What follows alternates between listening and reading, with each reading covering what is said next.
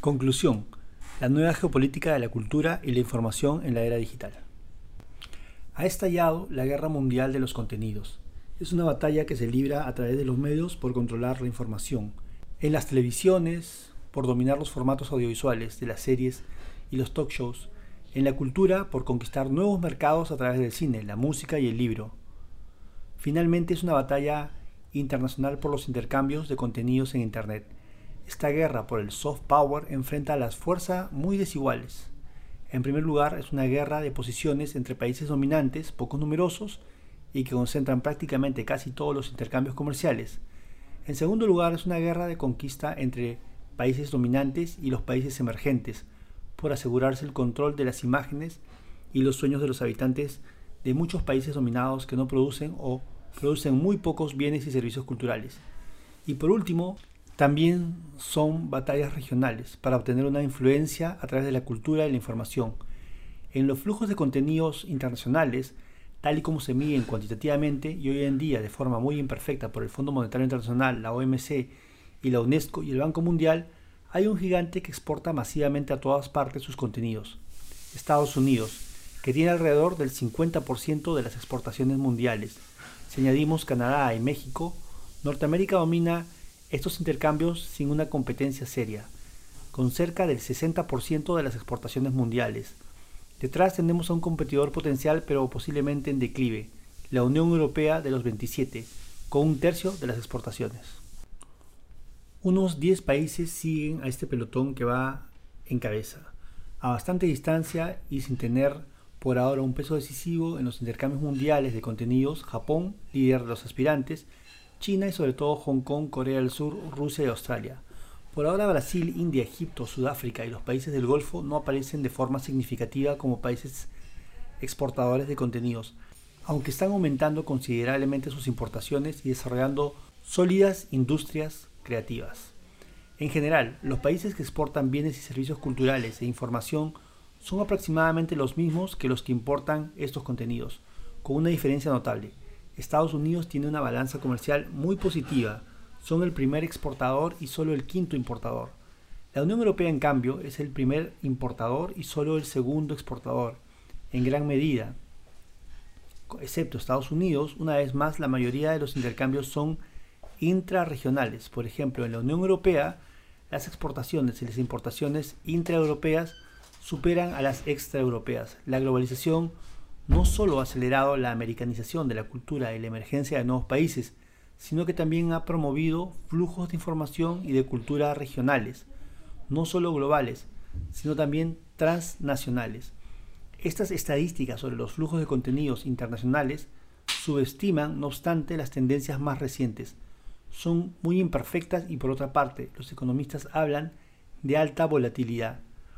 Más allá de los problemas metodológicos que plantea la complicación compilación y las comparaciones, es evidente que estas estadísticas, a menudo en dólares, reflejan una realidad muy falseada por el peso respectivo de las monedas y los tipos de cambio.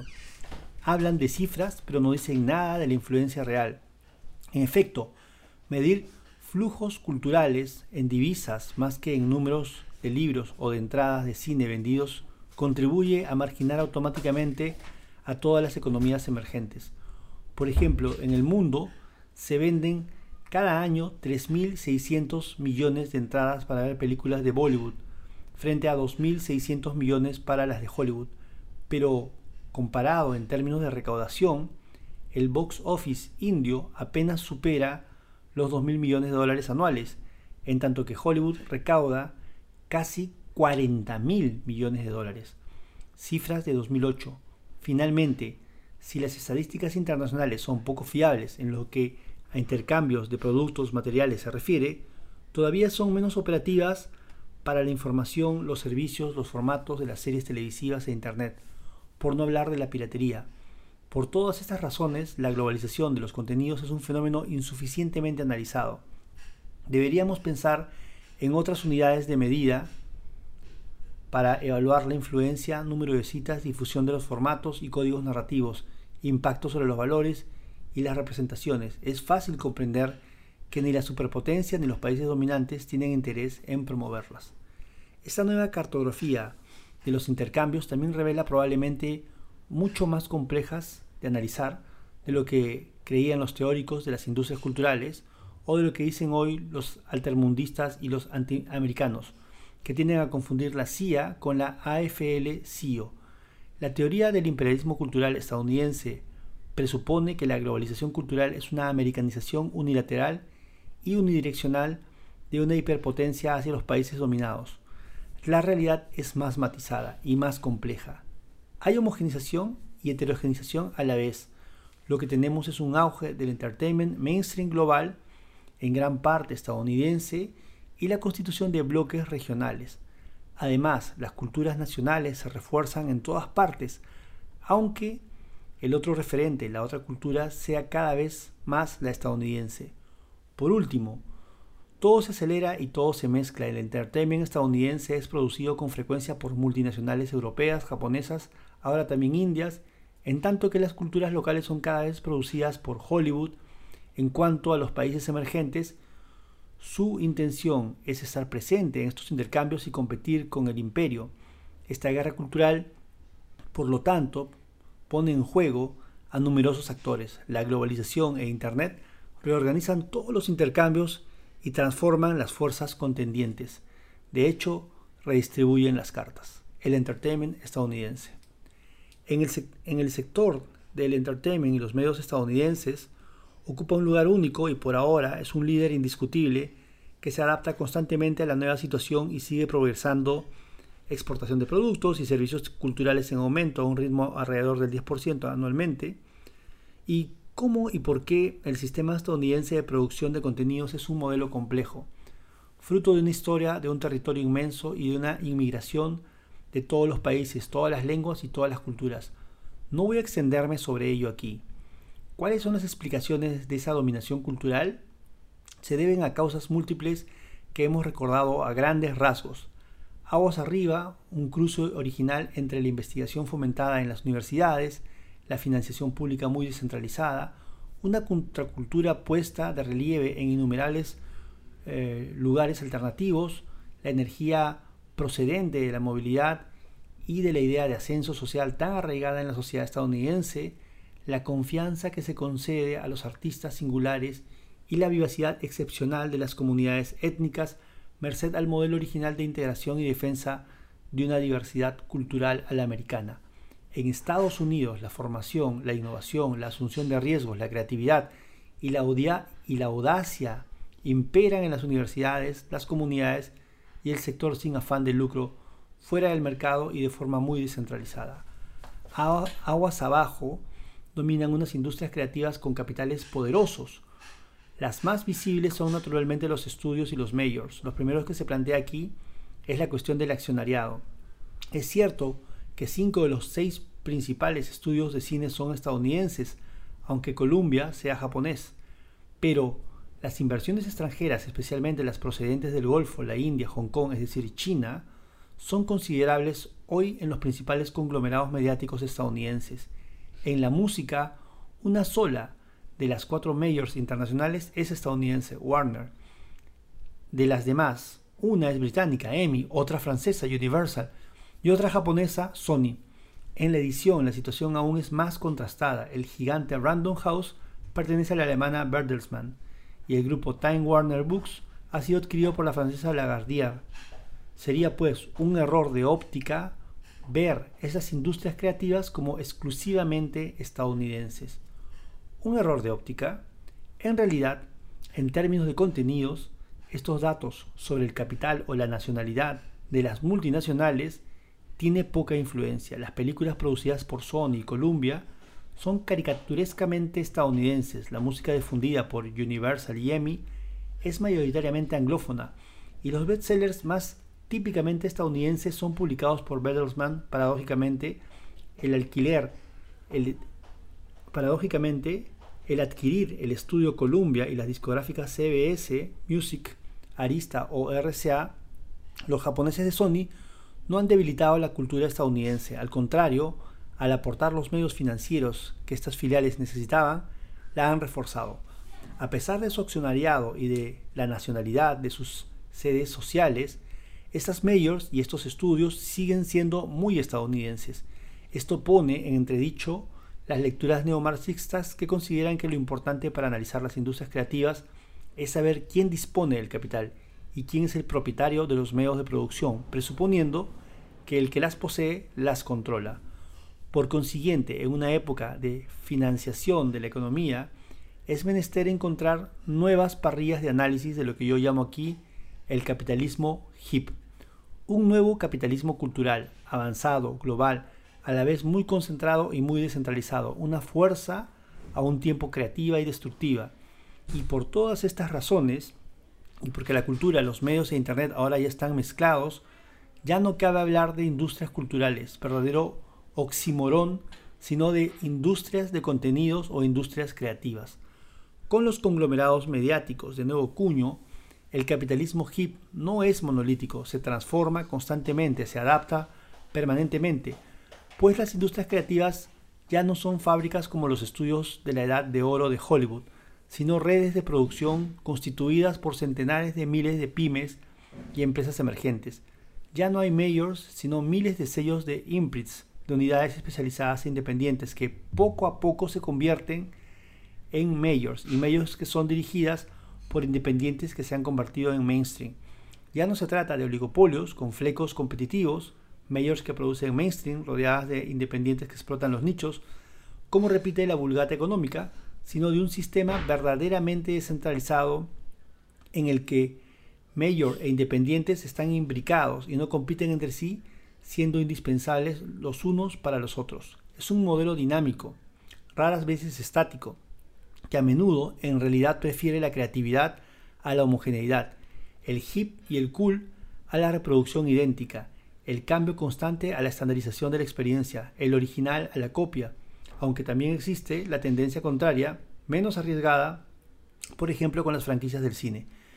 En cuanto a la globalización y a Internet, característicos del capitalismo hip, acentúa y aceleran estas lógicas y la dominación estadounidense, como demuestra este libro.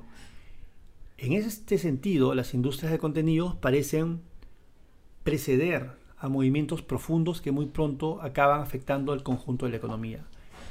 Este sistema alcanza en Estados Unidos un nivel de tecnicidad, de complejidad y de trabajo en colaboración absolutamente espectacular y que desde el exterior no se puede ni llegar a sospechar. Contrariamente a lo que a veces se piensa, es extremadamente difícil producir entertainment mainstream. En el centro, del dispositivo están las agencias de talentos, el controlador aéreo del mercado global de los contenidos. Gestionan el capital humano de una forma fundamentalmente diferente del antiguo sistema de los estudios e incluso de las Star System, pues se ocupan de todos, los pequeños y los grandes, creando una inflación general de los costes, pero contribuyendo también a regular todo el sistema junto con los abogados, los managers, los sindicatos los estudios, los mayors y los conglomerados mediáticos, que son los bancos del sistema y los que realmente ejercen el poder, recuperan el capital más precioso que produce las industrias creativas, la IP, la famosa Intellectual Property o propiedad intelectual. De hecho, el sistema del copyright estadounidense y en particular la cláusula especial de derecho laboral, el dispositivo denominado Work for Hire, propician la circulación mundial de los contenidos y su adaptación a todos los soportes. Al no definir al artista como único propietario de los derechos sobre la obra, al eliminar el Final Cut como derecho moral y no necesitar autorización previa como ocurre con el sistema denominado derecho de autor europeo, el copyright y el Work for Hire resultan particularmente idóneos para la mundialización y la era digital. Permiten multiplicar un contenido en todos los soportes y facilitan el versioning y el global media.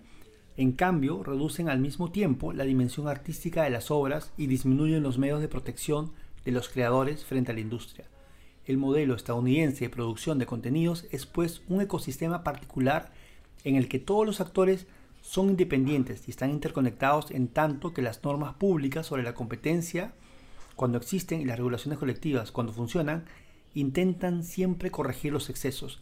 En definitiva, el modelo está constituido por millares de actores autónomos que, al perseguir objetos, objetivos privados y compitiendo entre sí, acaban aún siendo imprevisibles por dar al conjunto del sistema su coherencia y una forma de estabilidad. Contrariamente a lo que repiten los observadores superficiales, la cultura, la información y hasta el entertainment no son mercancías como las demás en Estados Unidos, pertenecen a una esfera específica y existe un efecto o una excepción cultural en el territorio estadounidense. La fuerza de este sistema ya era manifiesta en la primera mitad del siglo XX, cuando el jazz y el cine estadounidense invadieron Europa. Pero en la era de la globalización y de la revolución tecnológica, este modelo resulta más eficaz que nunca. La privatización de las cadenas de televisión en Europa, Asia, América Latina y Oriente Medio han incrementado la demanda de contenidos estadounidenses. La diversificación de los soportes multimedia, el cable, el satélite, la TDT e Internet ha favorecido su circulación y sobre todo, frente a la escasez de productos populares en muchos países, los estadounidenses han aprendido muy pronto a adaptarse a las realidades locales. Practican una globalización activa que combina una difusión de contenidos de masa, indiferenciados y mainstream, con una difusión especializada de nichos que tienen en cuenta los países importadores. En materia de televisión, como los mercados son sobre todo nacionales, venden formatos. En la música y el libro son mercados mixtos con una cuota nacional importante y por lo tanto venden hits y bestsellers globalizados, pero también producen discos y libros locales. En cuanto al cine, sus blockbusters tienen éxito en todo el mundo, porque los que producen no son tanto películas estadounidenses como productos universales y globales. Los franceses hacen películas para los franceses, los indios para los indios, los árabes para los árabes, Solo los estadounidenses hacen películas para todo el mundo. Además, son los únicos que hoy hacen películas para la exportación, antes incluso que pensar en su mercado interior. Así pues, la prioridad de los estudios y de las majors no consiste solo en imponer su cine o su música y en defender un imperialismo cultural. Lo que quieren es multiplicar y ampliar sus mercados, lo cual es muy distinto. Si pueden hacerlo con productos americanos, mejor que mejor. Si no, lo hacen con productos universales formateados para gustar a todo el mundo y en todo el mundo. Y no vacilan en atenuar a golpe de focus group la americanidad. Y si eso no basta, tampoco vacilan en financiar y realizar productos locales o regionales fabricándolos en Hong Kong, en Mumbai, en Río, en París, con públicos concretos. Los estudios de Hollywood realizan cada año unas 200 películas locales en lengua extranjera, que raras veces se distribuyen en Estados Unidos. Estados Unidos produce a la vez una cultura mainstream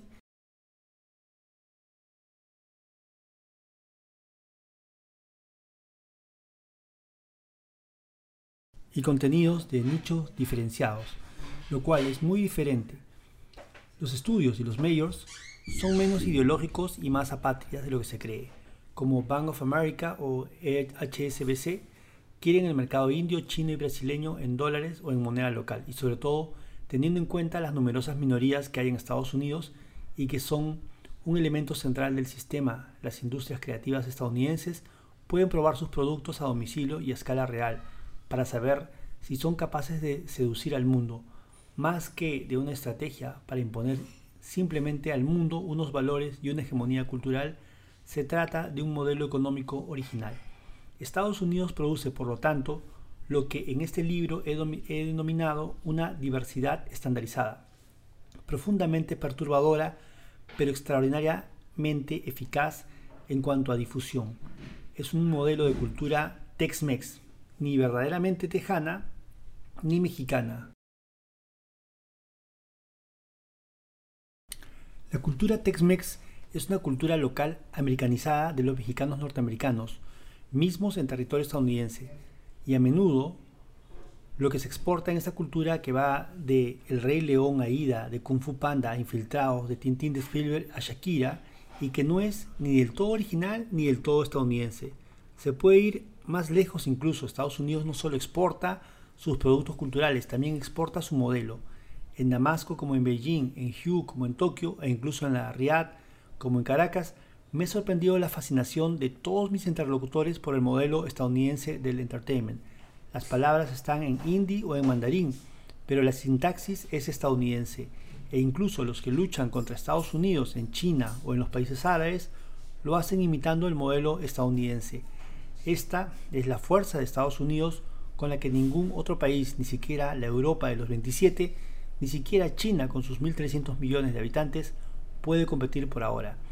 ¿Puede Estados Unidos perder este liderazgo mundial en materia de contenidos culturales como lo ha perdido el primer puesto en lo tocante a los rascacielos más altos que hoy están en Taipei y en Dubái? Es difícil de decir. No hay que dar por sentado el poderío estadounidense, ya que nada es definitivo, pero tampoco subestimarlo. De todos modos, lo que este libro demuestra es el auge de los países emergentes, no solo en el terreno económico, cosa que ya se ha analizado ampliamente, sino ahora también en las industrias de contenidos, un diagnóstico que pocos habían hecho. Estamos entrando en un mundo posamericano en materia de industrias creativas, no lo creo. Es un mundo multipolar en cuanto al entertainment y a los medios, es probable. Lo que es evidente es que los países emergentes también quieren producir y defender sus contenidos. Cabe la hipótesis de que este auge de los otros no sea a expensas de Estados Unidos, sino que lo beneficie abriendo mercados y ocasiones de producción local. En todo caso, lo que está ocurriendo no es tanto el declive del imperio estadounidense como la aparición de nuevos competidores, es the rise of the rest, la aparición de los demás países, por utilizar la fórmula del periodista indoamericano Fared Zakaria.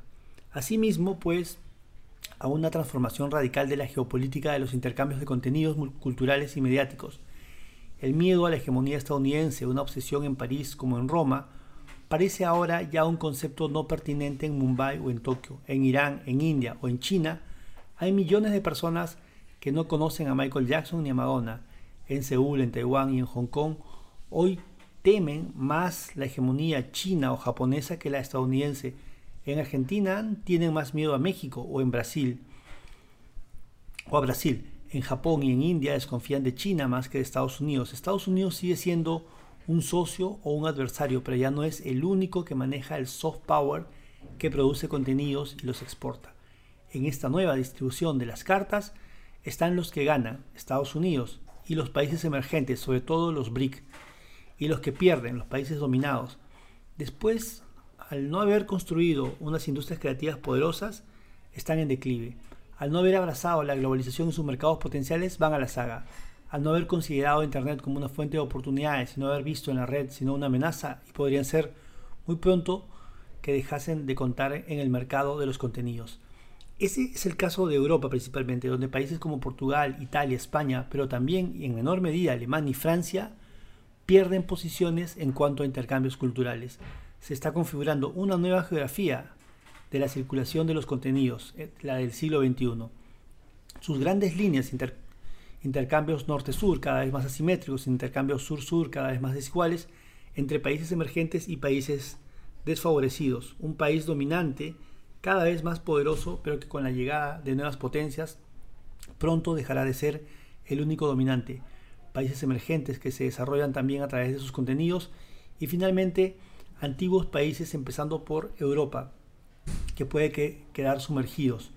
El paso de la cultura y de la información a la economía inmaterial y global es un acontecimiento decisivo en estos albores del siglo XXI. El ascenso de la cultura de los países emergentes. De todos los países emergentes, Brasil es uno de los más apasionantes. Por su población, su economía es el único gigante de América del Sur y en gran parte ya emergido. Al mismo tiempo es un país aislado, una isla en América Latina, por su historia y sobre todo por su lengua, el portugués. Desesperadamente, en busca de su identidad, Brasil ha encabezado, junto con India, el combate a favor de la diversidad cultural en nombre de los países del sur. Le importa mucho defender sus intereses frente a Estados Unidos, pero también, cosa que los europeos no han visto, luchar contra la arrogancia cultural de la vieja Europa, en particular de Lisboa y Madrid. Por eso, Brasil quiere reavivar las relaciones económicas culturales con sus vecinos, incluida la Venezuela, la de Chávez, con China, con India, tanto como en Estados Unidos y Europa. Con la excepción de las telenovelas y los potentes géneros musicales regionales, son pocos los contenidos latinos de masas que circulan hoy por todo el subcontinente americano. A menudo, el entertainment latino se fabrica en Miami y Los Ángeles, capitales exógenas de la América Latina mainstream. Si Brasil y México pueden defender sus industrias y compensar su balanza comercial cultural desequilibrada con Estados Unidos gracias a su tamaño y al dinamismo de su mercado interior, Argentina, Colombia y Venezuela no pueden. Por otra parte, todos se creen singulares y se organizan contra sus vecinos en vez de favorecer los intercambios entre ellos. En el cine, el videojuego y cada vez más en la música pop y los bestsellers. Estados Unidos es quien se lleva el gato al agua. Poco a poco, gracias a la globalización y el papel de intermediario que adopta México, la separación entre América del Norte y América del Sur se va difuminando. Los contenidos del Ramadán. Los problemas que dividen a América Latina se encuentran multiplicados en el mundo árabe, que hoy es, junto con China y Venezuela, el principal contradictor cultural de Occidente. Por otra parte, cabe señalar que no hay diferencia entre los europeos y los estadounidenses en el discurso crítico sobre los valores que defiende Riad, Damasco y Teherán. En la actualidad, han aparecido grupos multimedia poderosos en el Golfo como NBC, ART, Rotana y Al Jazeera. Se proponen construir unas industrias creativas fuertes para dirigirse al conjunto del mundo árabe, defender los valores del Islam y conquistar nuevos mercados. Con ello pretenden luchar contra la dominación cultural e ideológica de Occidente, pero visto desde los países árabes. Occidente es una imagen, a veces incluso un espejismo, más que una realidad geográfica. Es una mezcla de actitud y valores. George Bush y Disney, el hard y el soft power, los derechos humanos, el cristianismo, la liberación de la mujer y los derechos de los gays, una cultura dominante externa, pero también unos enemigos interiores. Cuando uno entrevista sobre el terreno a los combatientes musulmanes de las industrias de contenidos y de los medios, se da cuenta de que reivindican contra Occidente los valores de la familia, la tolerancia religiosa, el rechazo de la violencia y de la sexualidad. En definitiva, casi exactamente los mismos valores mainstream y familiares de Disney y de la MPAA. Las contradicciones de esa batalla contra Occidente saltan a la vista. A pesar de todo, esta estrategia antioccidental existe en los contenidos. Se elabora en Riyadh, Doha, Damasco y Teherán y se aplica en Dubái, Beirut y El Cairo. Primera etapa, reunificar la cultura panárabe, desde Marruecos a Irak. Segunda etapa, ampliarla a una cultura musulmana y conquistar a los públicos desde Irán a Indonesia, pasando por Afganistán, Pakistán e incluso Turquía e India. Tercera etapa, la más difícil, llegar al resto del mundo. El objetivo consiste en apoyarse en los musulmanes de Asia y los inmigrantes del Magreb tomando como diana principal a los del Reino Unido, los Banaliufs franceses o las barriadas españolas.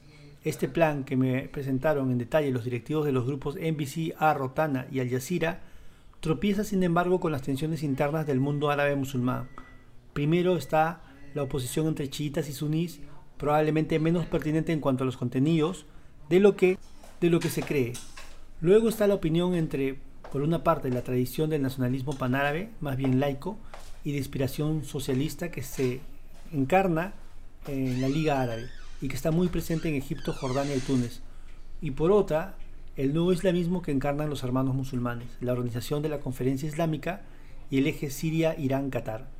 En la actualidad, los conservadores de Riyadh son hostiles a las tendencias modernizadoras de los grupos del entertainment panárabe, financiados por sus propios hijos, pero aún son más hostiles a Teherán. Y el multimillonario saudí Al-Waled, dueño del grupo Rotana y en contra el cual los religiosos radicales han pronunciado una fatwa que se parece más a los estadounidenses en muchos sentidos que a sus mulás. No es esta la menor de las paradojas de una cultura panárabe que se está configurando y que no ha alcanzado en todas partes el mismo estadio de infitá ese espíritu de apertura y de modernidad del mundo árabe.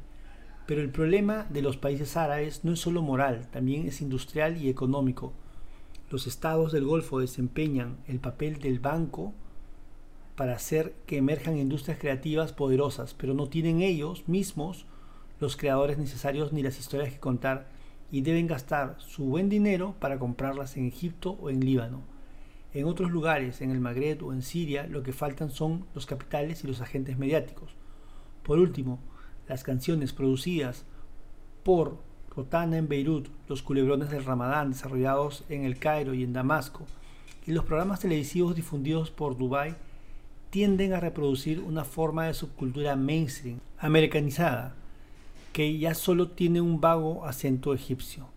Esto puede dar el en Damasco o en Túnez, pero la exportación masiva de los contenidos árabes con destino a los mercados internacionales no ha llegado aún, y el entertainment de los países árabes deberá, además, probar que es capaz de seducir a los musulmanes de Asia, de Indonesia y de la India. De Hollywood a Bollywood, viaje de ida y vuelta. La India es el gigante asiático que actualmente suscita más interés. La emergencia del subcontinente indio es el símbolo del despertar de todo el sur de Asia. Los estadounidenses tienen puestas en India tantas más esperanzas cuanto más que su decepción en China ha sido grande. En India no hay ni cuotas contra la importación de productos culturales ni censura, y en vez de un mercado de 1.300 millones de chinos, los estadounidenses están dispuestos a conformarse con un mercado de 1.200 millones de indios. Pero India no solo es el número, ahora además tiene dinero y domina la tecnología del mainstream. La entrada por la puerta grande del gigante indio Reliance en Hollywood a través de una gran inversión en DreamWorks ilustra la nueva ambición de los indios. Con ello se proponen construir unas industrias creativas poderosas en su país, enfrentarse a los estadounidenses en su propio terreno del entertainment mainstream, pero también pararle los pies a China. Como este último objetivo también lo persiguen últimamente los estadounidenses, cabe la hipótesis de que las relaciones económicas culturales entre Estados Unidos e India estén llamadas a tener un brillante porvenir. Los indios necesitan a los estadounidenses para contrarrestar a China, y Estados Unidos necesita a India para triunfar en Asia, después de haber fracasado en China. Pero el proyecto de los indios de levantar potentes industrias de contenidos destinados al mundo entero topa con problemas difíciles de resolver.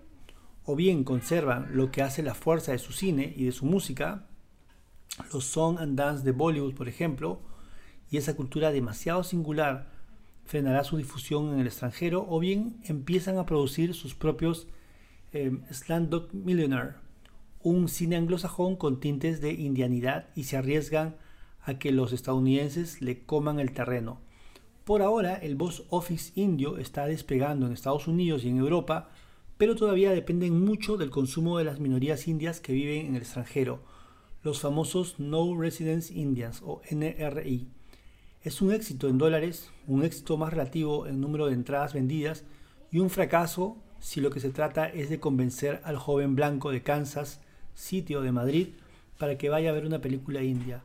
Hoy día, las películas de Bollywood tan influyentes en la década de 1970 a causa de su precio y sus valores no alineados, están perdiendo cuotas de mercado incluso en el mundo árabe en Europa del Este, en Rusia y en Asia, a manos del cine estadounidense. El éxito internacional de Bollywood está por confirmar. El mercado interior indio es más prometedor. El desarrollo económico del país es espectacular. Un gigante está saliendo de la miseria y la pobreza. La clase media aumenta en millones de personas cada año. Y aunque los indios como individuos siguen siendo muy pobres en su mayoría, sobre todo comparados con los chinos, India como país es ahora ya una importantísima potencia económica. Su crecimiento en la era de la globalización se ha incrementado en las industrias creativas. El número de televisiones y teléfonos móviles crece exponencialmente. Internet y la banda ancha se extiende a toda velocidad. El mercado del videojuego y el de la televisión de pago se desarrollan enormemente y cada día laborable se inaugura una nueva pantalla de multicine. Si estas industrias logran satisfacer las necesidades de contenidos culturales de 1.200 millones de personas, el éxito tendrá repercusiones planetarias. Una vez que este mercado interior esté cubierto, las perspectivas de exportación son inmensas. Y hay que tener en cuenta otra ventaja, la diversidad. Bollywood, por ejemplo, es hoy el cine mainstream que unifica a la India, sus minorías, sus múltiples culturas y su centenar de lenguas regionales. Son muchos los artistas musulmanes que trabajan allí. Es un ejemplo poco frecuente de auténtica diversidad cultural que solo puede compararse con Estados Unidos. En el sudeste asiático, las diferencias económicas y lingüísticas y políticas, así como la dificultad para cerrar las heridas provocadas por las hostilidades regionales del pasado, hacen difícil la emergencia de industrias creativas panasiáticas poderosas. Todos los países están un poco divididos entre un afán de autonomía cuando uno de aislamiento. Tailandia, Vietnam y más raras veces una voluntad de acercamiento al gigante cultural de la zona que es China, como es el caso de Singapur. Un caso aparte es Indonesia, que es el coloso demográfico de la región con sus 230 millones de habitantes, su presencia en el G20 y su religión musulmana. Su relativa libertad de creación constituye su fuerza porque no es frecuente en el sudeste asiático. Sus industrias creativas son poderosas localmente y alimentan la demanda de un mercado interior inmenso, además de difundirse por toda la región, especialmente en Malasia. Indonesia también es una potente democracia y en Yakarta tuve la intuición de que este sería el país de la zona, con su equilibrio entre los valores de Asia y los del Islam, que más nos sorprendería en cuanto a su producción cultural en el futuro.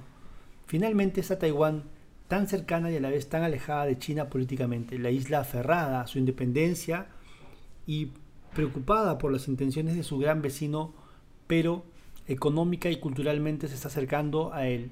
Sin vacilar, los hits, el J-Pop y del K-Pop se graban hoy en Taiwán en mandarín y se hacen famosos como cover songs desde Shanghai hasta Shenzhen. Por una parte, los grupos mediáticos en Asia, como en todas partes, recrean a través del entertainment lo que la historia ha destruido. Cuando los turcos instalan sus televisiones en los Balcanes, cuando los grupos españoles Prisa y Telefónica invierten en América Latina, cuando Japón y Corea del Sur se pelean por las cuotas culturales, cuando los estadounidenses se anexionan en detrimento de los ingleses, toda la Commonwealth, cuando los franceses y los ingleses luchan por sus empresas mediáticas en África, cuando Dubái respalda, respaldada por los saudíes apunta a Irán, están rehaciendo a través de los contenidos y el soft power lo que ya no pueden hacer con el colonialismo. Esta misma representación con sus vaivenes es la que está teniendo lugar entre Taiwán y China, mientras toda la región tiene la mirada puesta en el nuevo gigante, gigante asiático.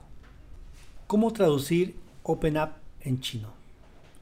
El país decisivo y el más opaco naturalmente es China, y los estadounidenses lo han comprendido ellos que se han gastado tanto dinero para penetrar en ese mercado y hoy sientan la amargura de haber fracasado.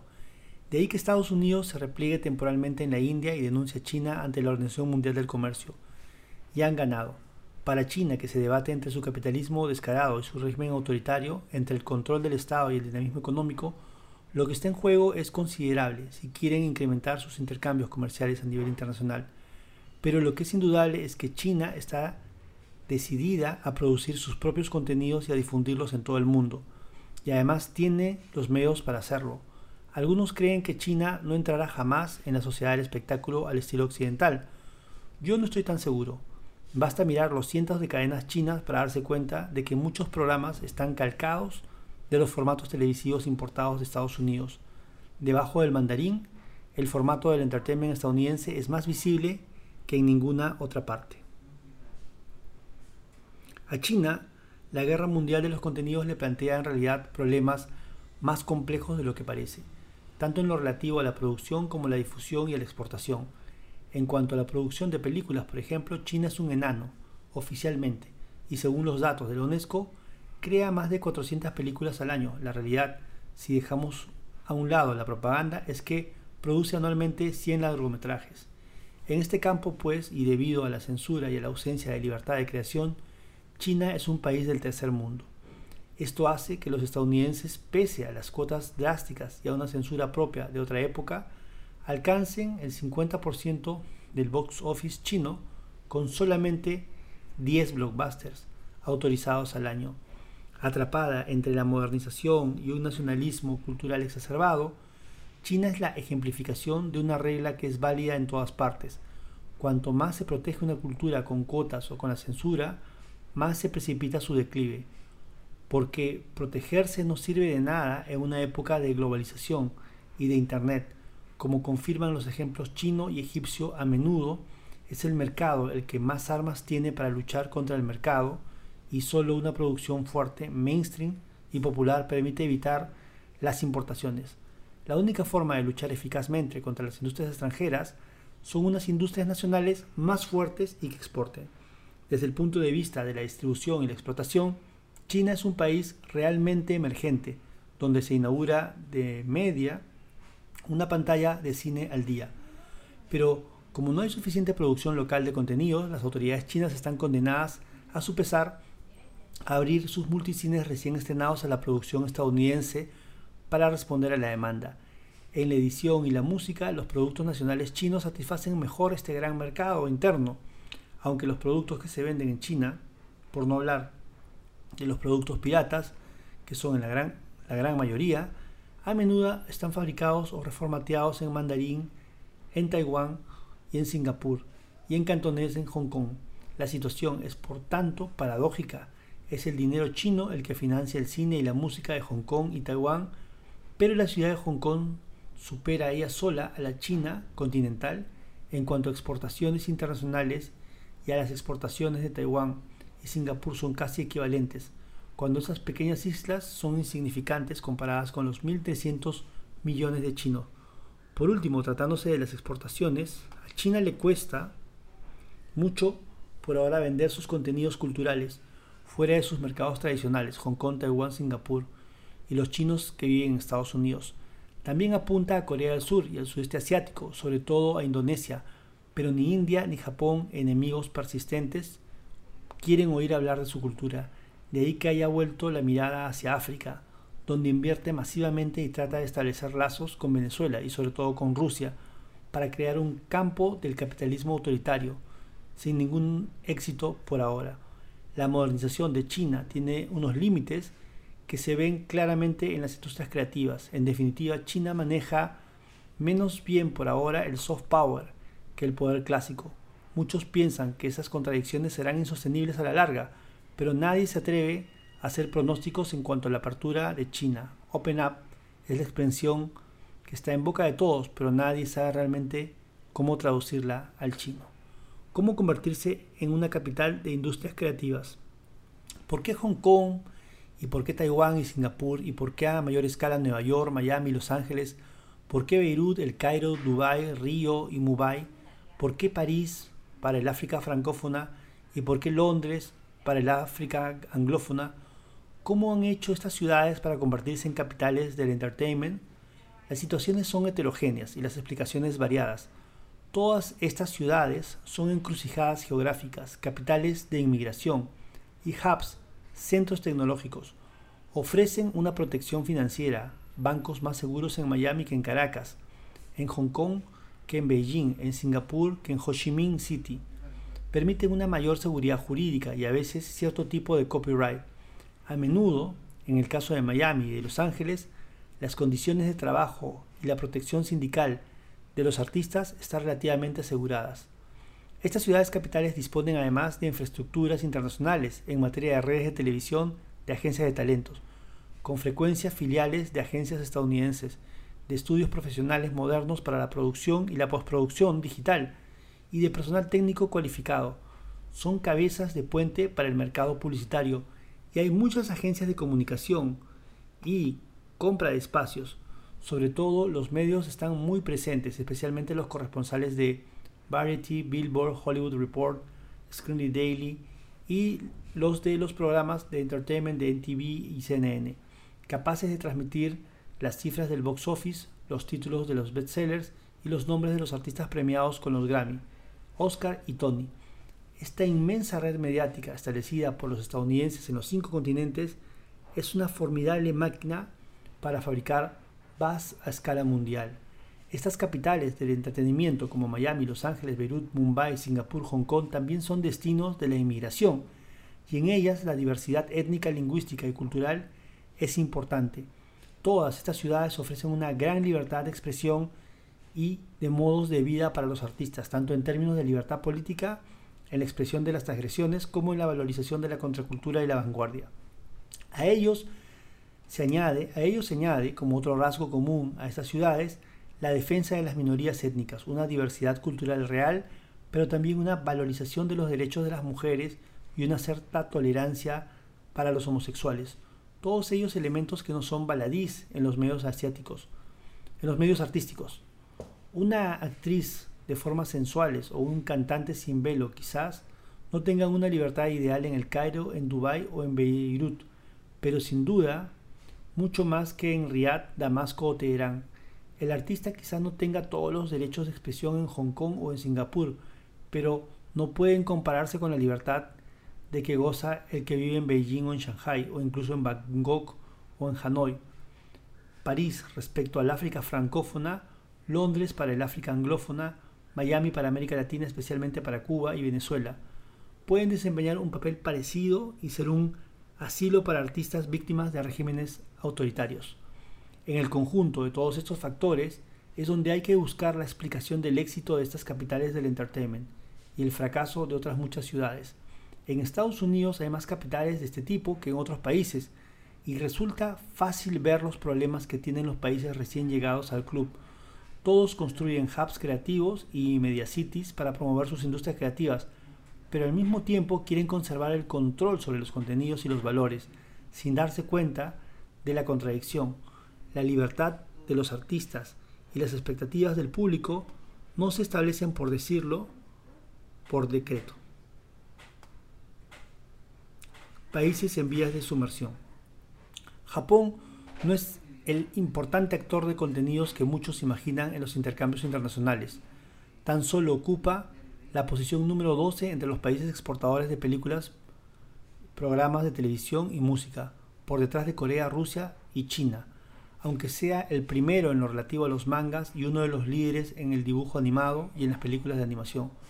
Por una parte, esto se explica por una cultura muy etnocéntrica, un cierto repliegue identitario y un deseo antiguo y persistente de no dar la impresión de ser imperialista a través de su cultura el precio relativamente bajo de los dibujos animados, del J-Pop y de las películas de animación respecto a lo que recauda un blockbuster, por ejemplo, también explica que Japón no aparezca casi en las estadísticas, pese a que exporta masivamente sus productos. Además, los contenidos culturales japoneses originales y potentes son sobre todo productos para el mercado interno, que es inmenso y son pocos exportadores.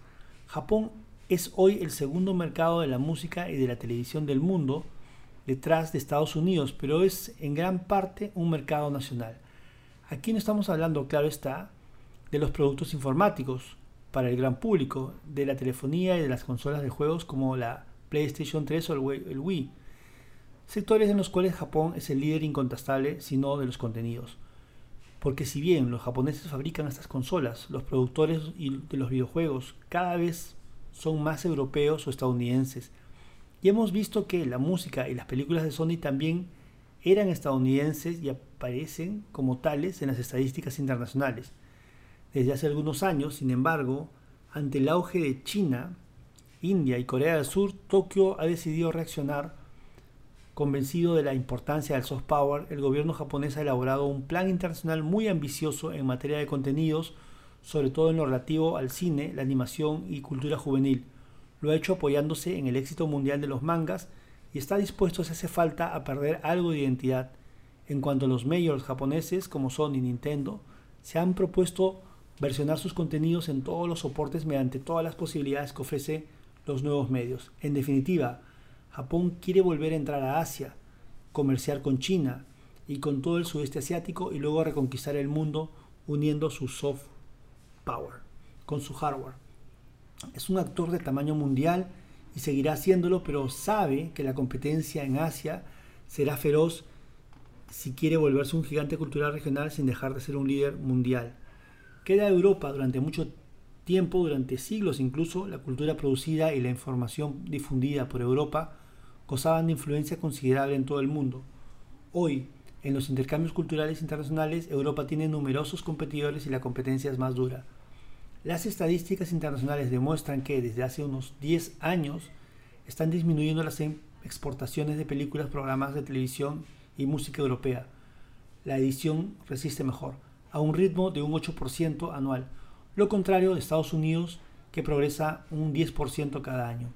El presente libro ha querido explicar este importante cambio y si también sirve para que los europeos tomen conciencia de la importancia del soft power y eso los incita a reposicionarse dentro del nuevo sistema internacional. El libro ha cumplido su misión. ¿Por qué se produce este declive No es fácil de contestar a esta pregunta dada la heterogeneidad de las situaciones, las implicaciones de las causas y las interdependencias, pero podemos avanzar cinco hipótesis. El primer factor evidente es que los europeos ya no están solos. De hecho, Europa no se hunde simplemente, se enfrenta a la aceleración del éxito de los contenidos estadounidenses y a la emergencia de nuevos países exportadores de cultura y de información que inevitablemente le roban cuotas de mercado. No hay declive, pero a causa de la globalización Europa se encuentra en un sistema mucho más competitivo que antes. El segundo factor es la demografía. El envejecimiento de la población europea priva a las industrias creativas del principal mercado del entertainment, los jóvenes. Esta es una regla que se cumple en todas partes. El éxito de las industrias creativas depende mucho de la demografía. La demanda inagotable de productos culturales por parte de la juventud india, brasileña o árabe, una gran parte de la población de estos países tiene menos de 25 años. Es un elemento decisivo para el futuro éxito del entertainment en esas regiones. El envejecimiento es una de las razones del estancamiento en Japón. La demografía cierra el porvenir cuando la población envejece y abre los mercados del entertainment hacia horizontes inagotables cuando la población es joven. La tercera hipótesis sería la definición europea de la cultura histórica y patrimonial. Con frecuencia elitista, anti-mainstream, también ya no está necesariamente en sintonía con la era de la globalización y lo digital. La cultura, la europea con C mayúscula, ya no es el estándar internacional en materia de flujo de contenidos. Sigue siendo un producto de nicho para importantes segmentos del mercado, pero ya no es una cultura de masas. Los europeos quizás todavía sean líderes cualitativamente en artes plásticas, música clásica, danza posmoderna o poesía de vanguardia, pero eso ya apenas cuenta cuantitativamente en los intercambios internacionales frente a los blockbusters, los bestsellers y los hits.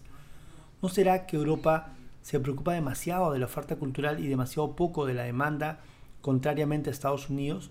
¿No será que una definición demasiado estrecha del arte frena la producción y la difusión de las obras en la era de la economía inmaterial y global?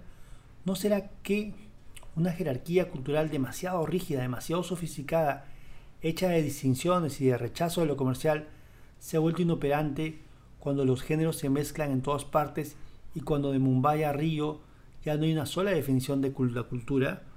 ¿No será que una separación excesivamente estricta entre las culturas clásicas y las técnicas están superando en la era de Internet? Las industrias creativas y la globalización de los contenidos se preocupan poco de estas jerarquías y estas distinciones. No están ni a favor ni en contra del arte, simplemente no tienen opinión.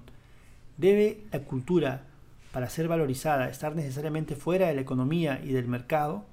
En la propia Europa no hay sectores enteros del arte regidos o producidos por el mercado una gran parte del cine, de la edición, de la música, pero también del arte contemporáneo. Así pues, el mercado en sí quizá no sea ni bueno ni malo para la cultura, depende. Habría que analizar estas cuestiones de una forma menos ideológica de lo que se hace actualmente. Las industrias creativas valoran los números, no las obras, no se discute con el Billboard, Variety o con Nielsen Southscan. Los europeos harían bien en reflexionar sobre estos cambios de paradigma. El cuarto problema de Europa es la masa crítica y la ausencia de un verdadero mercado interior. Gracias a una zona ampliamente unificada de 300 millones de habitantes y una lengua común, el mercado interior estadounidense es potente. Esta masa crítica también existe en China, en India, en Brasil y quizá en los países árabes, pero no existe en Europa, ni en el sudeste asiático, ni en América Latina, por la diversidad de naciones que las componen y las diferencias de la lengua y de cultura. Al carecer de una masa crítica de unidad lingüística, de un mercado interior coherente y de crecimiento económico, Europa no es un continente sino una sucesión de mercados nacionales que culturalmente dialogan poco entre sí. El último problema para Europa, tal vez el más grave, y el que sin duda lo distingue de Estados Unidos y también del mundo árabe, probablemente de África y quizá incluso de Asia, es la desaparición de su cultura común. Si miramos con atención las estadísticas culturales en Europa, constatamos que cada país logra proteger bien su música y su literatura nacional, y a veces su cine y a menudo sus programas de televisión, pero el resto de los contenidos no nacionales cada vez es más estadounidense y menos europeo. Parafraseando un célebre dicho de Thomas Jefferson, es como si cada europeo ahora tuviese dos culturas, la de su propio país y la cultura estadounidense. Por supuesto, Hay excepciones como Luc Besson y Pedro Almodóvar, pero ¿cuántas? Me parece pues que el problema no es tanto la existencia de una cultura estadounidense dominante, como la desaparición de una cultura común europea. ¿Cómo se ha llegado a eso? Este libro ha propuesto pistas para responder a esta pregunta a través de una comparación internacional. Esta comparación nos permite ver la debilidad de las universidades europeas que no garantizan el trabajo de experimentación en la cultura y no tienen lazos con la industria, la, fragilidad de los grandes grupos mediáticos europeos, la ausencia de redes de televisión comunes, el retraso tecnológico y la insuficiencia de la innovación, la desconfianza repetida respecto al Internet y a lo digital, la emigración a Estados Unidos de los creadores más innovadores y el rechazo frecuente de las culturas producidas por los inmigrantes y sus hijos. Si hubiera que defender una única opción, esta sería dar una oportunidad a los europeos hijos de la inmigración, por ejemplo, los procedentes del Magreb, en Europa del Sur y en Francia, de Turquía en Alemania, de Pakistán en el Reino Unido, de África o de Europa Central y Oriental. Este realce de la diversidad cultural real y concreta en el territorio europeo debería ser una prioridad. Así sería posible revitalizar la cultura del viejo continente, permitir que Europa volviera a ser una sociedad dinámica, una sociedad menos estática y más abierta al mundo. Es una paradoja en efecto, además de una hipocresía, ver que los países europeos emplean como un mantra el discurso a favor de la diversidad cultural en los foros internacionales de la OMC y la UNESCO, pero que luego la defienden tan poco en sus propios territorios, lo contrario justamente de lo que hace Estados Unidos. En el fondo, la Europa de los 27 acumula los problemas de Asia, una lengua dominante en todo el mundo, rechaza aquí el inglés, allí el mandarín o el hindi, los problemas de América Latina, una cultura popular común débil en el subcontinente, y los problemas de los países árabes, vivas tensiones en el interior sobre los valores comunes. Pero estas debilidades no se ven compensadas, como en Asia, por el dinamismo demográfico y económico, o como en Brasil por la juventud y la vitalidad del país, o como en el Golfo por unos recursos financieros inagotables. Frente a estos jóvenes países que despiertan, la vieja Europa parece inevitablemente dormida. En esta nueva geopolítica del conjunto de los contenidos, podríamos explorar otros muchos filones que superan el marco de este estudio. Habría que profundizar, por ejemplo, en la cuestión de la búsqueda de una identidad cultural en Rusia, en el margen de las fronteras actuales de Europa y ver cómo éstas pueden verse afectadas. Habría que estudiar el papel específico del Reino Unido, un país anglófono y europeo que tiene unos vínculos fuertes y ambivalentes con Estados Unidos y que influye singularmente y que influye singularmente por su música y la BBC, pero no por el cine.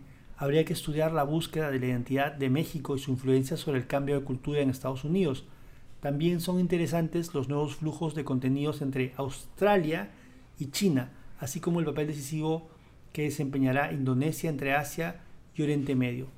He aquí algunas pistas para futuras investigaciones. Para terminar, me gustaría decir unas palabras sobre el centenar de países totalmente dominados y que están sometidos a los contenidos culturales producidos por los demás, por no hablar de Mongolia, Camboya, Paraguay o Corea del Norte, me bastó pasar una semana en Vietnam o en Camerún para hacerme una idea de esa desigualdad cultural.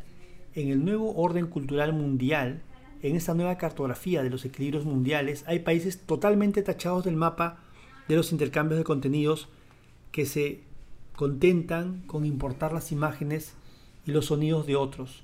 No producen apenas y no exportan nada. Esta dominación no impide que haya una creatividad local muy rica, como pude ver en Yaoundé o en Hanoi, pero estos países están excluidos del diálogo cultural mundial.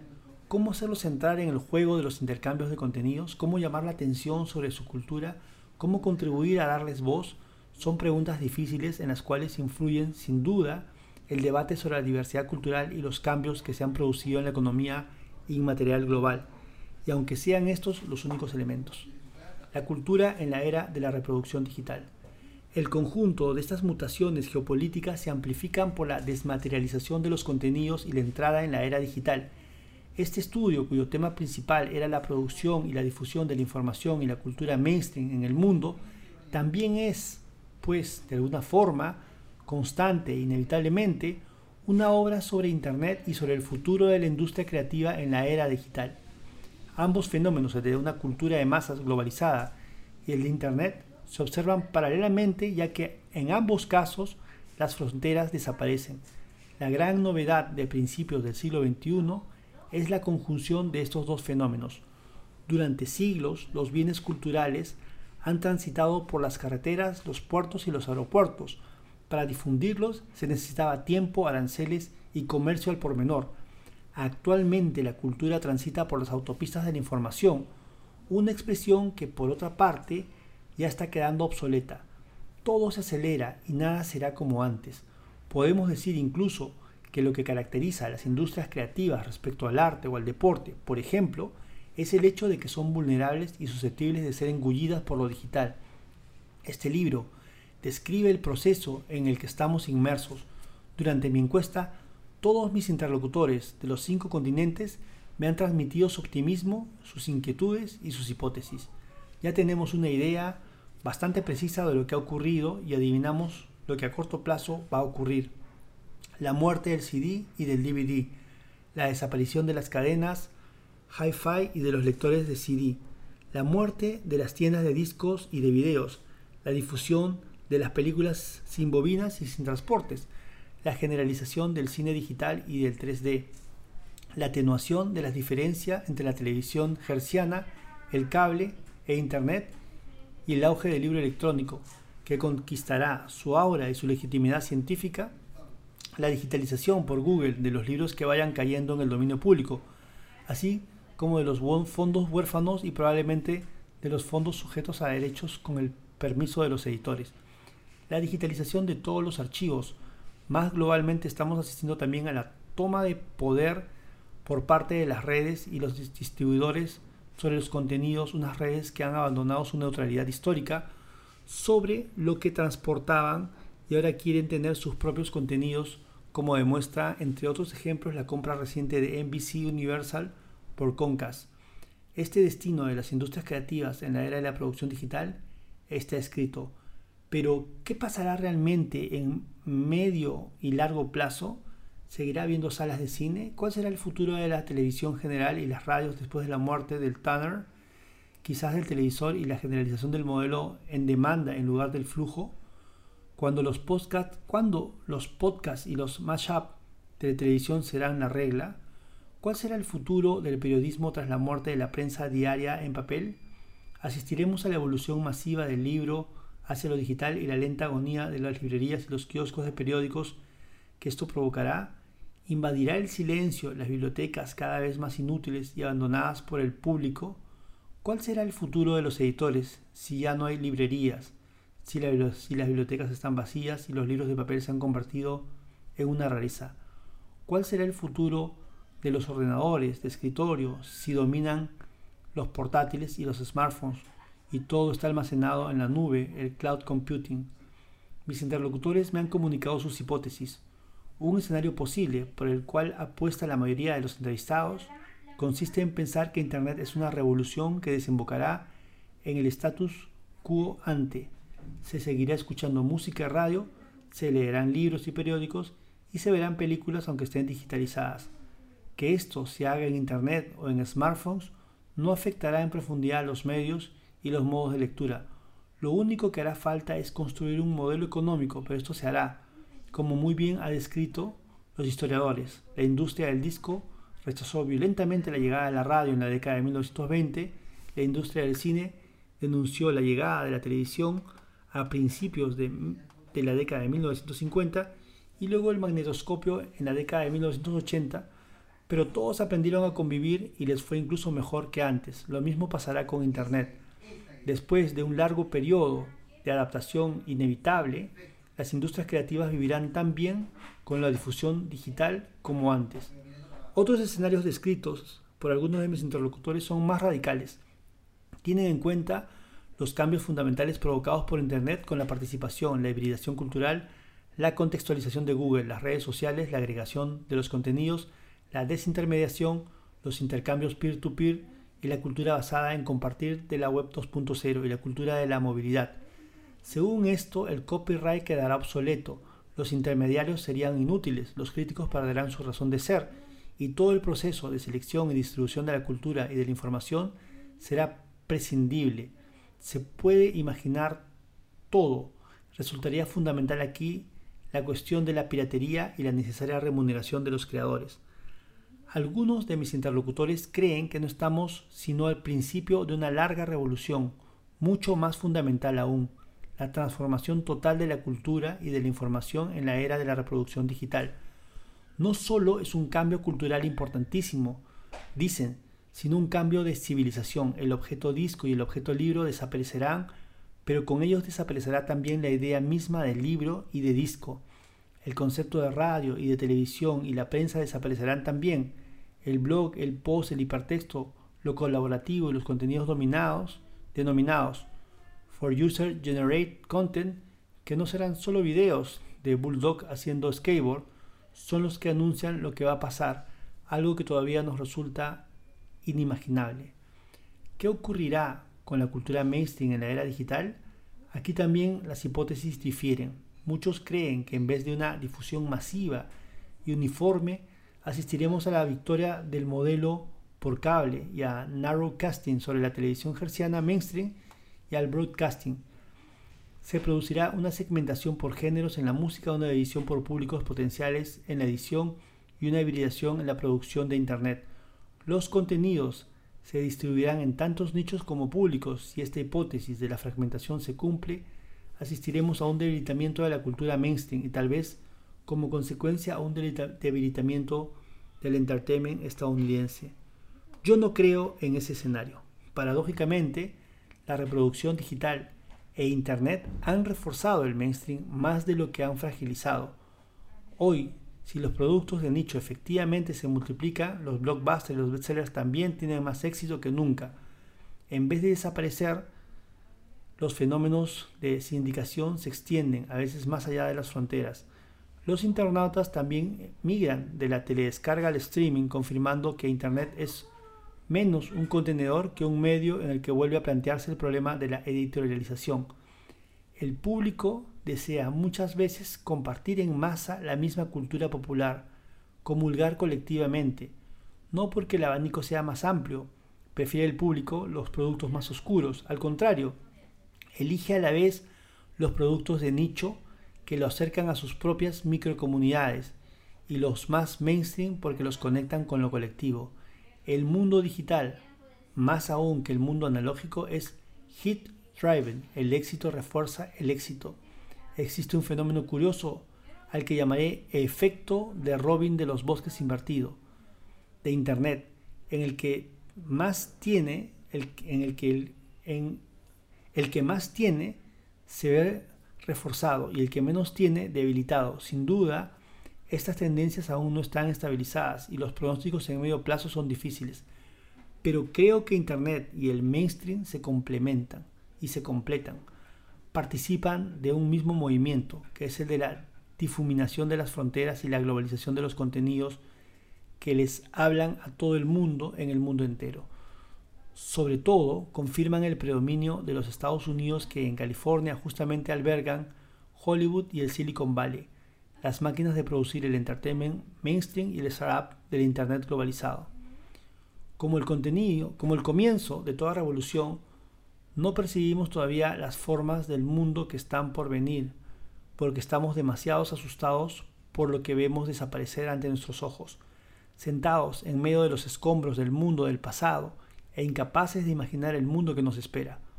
Bajo nuestros pasos se abren las extraordinarias posibilidades de las redes y muchos de mis interlocutores creen que YouTube, Wikipedia, Flickr, Facebook, Twitter, el Kindle, el iPod, el iTunes, el iPhone, el iPad y sus innumerables sucesores futuros inventan nuevas formas culturales, nuevos medios que transformarán en profundidad la naturaleza misma de la cultura, del arte y de la información y del entertainment, que por cierto, quizá un día se confundan.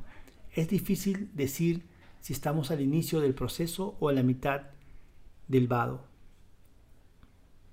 En todo caso, ahí estamos, en medio de una revolución cuyo final no conocemos, a la economía de las industrias creativas que ya es difícil de analizar Internet añade la imprevisibilidad del porvenir, lo cual acentúa en una sensación de peligro y en otros el deseo de aprovechar estas nuevas oportunidades.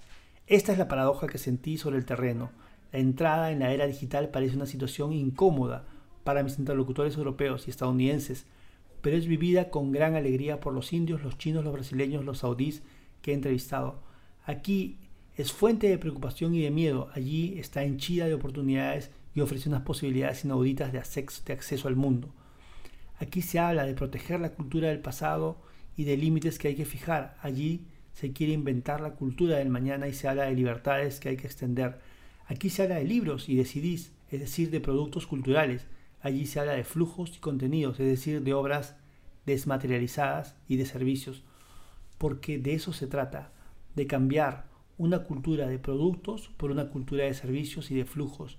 Y si el mundo antiguo se desploma, los jóvenes directivos de las industrias creativas de los países emergentes están ahí dispuestos a construir el mundo nuevo que no se hará, repiten, sin ellos.